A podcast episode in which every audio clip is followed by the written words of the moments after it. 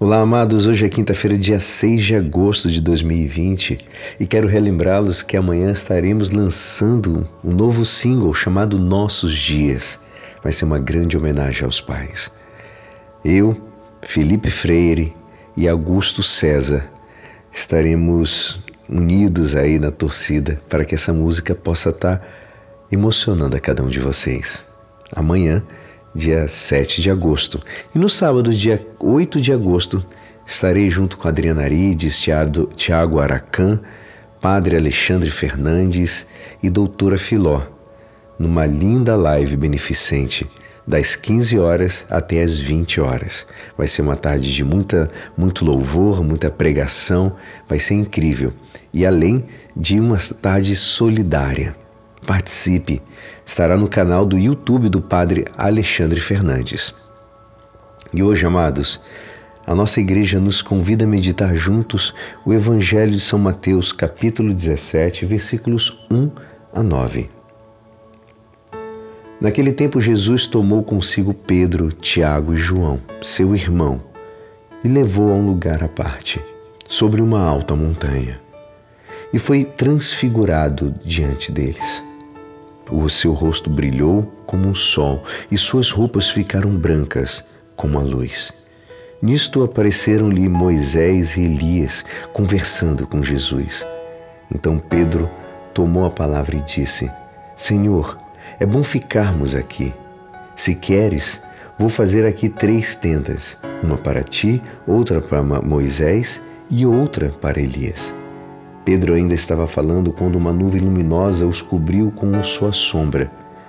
E da nuvem uma voz dizia: Este é meu filho amado, no qual eu pus todo o meu agrado.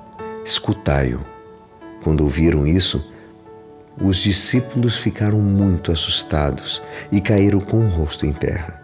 Jesus se aproximou, tocou neles e disse: Levantai-vos e não tenhais medo. Os discípulos ergueram os olhos e não viram mais ninguém, a não ser somente Jesus. Quando desciam da montanha, Jesus ordenou-lhes: Não conteis a ninguém esta visão até que o Filho do Homem tenha ressuscitado dos mortos. Esta é a palavra da salvação. Amados, hoje o Evangelho nos fala da transfiguração de Jesus Cristo no Monte Tabor. Jesus, depois da confissão de Pedro, começou a mostrar uma necessidade de o Filho do Homem ser condenado à morte anunciou também a sua ressurreição no terceiro dia. É exatamente nesse contexto que devemos situar o episódio da transfiguração de Jesus. Um dia eu vi muito bem uma frase que fala sobre isso. Ele fala que Jesus tinha se revestido com a nossa miserável túnica de pele. E nesse dia da transfiguração, ele colocou a veste divina e a luz envolveu com o um manto. A mensagem que Jesus transfigurado nos traz são as palavras do Pai. Este é o meu filho amado. Escutar essas palavras, amados, significa fazer sua vontade, contemplar a sua pessoa, imitá-lo, pôr em prática os seus conselhos, tomar a nossa cruz e segui-lo com o propósito de evitar equívocos e mais interpretações, Jesus disse que não conta para ninguém. Os três apóstolos contemplaram Jesus transfigurado, sinal da sua divindade, mas o Salvador não quer que divulgue até que aconteça a sua ressurreição, quando então poderá compreender a dimensão de todo esse episódio, amados. Você imagina esses homens, esses discípulos ali tendo literalmente a visão do céu. É por isso que Pedro correu. Deixa, vamos fazer, vamos ficar aqui mais um tempo, mas não era mais jeito. Tinham que voltar para a missão.